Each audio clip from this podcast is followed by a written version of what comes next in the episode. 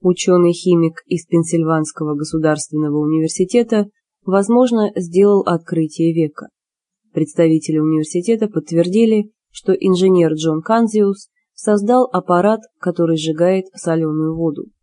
В аппарате Канзиуса воду обрабатывают радиоволнами, которые ослабляют связи между ее компонентами и освобождают водород.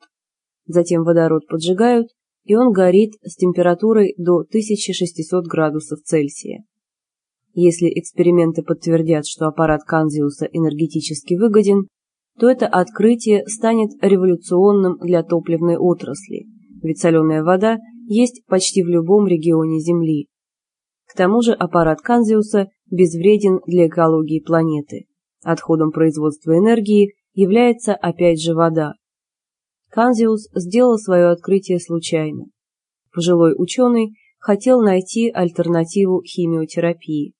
Джон Канзиус уже подал заявку на патент – использование соленой воды в качестве альтернативного топлива.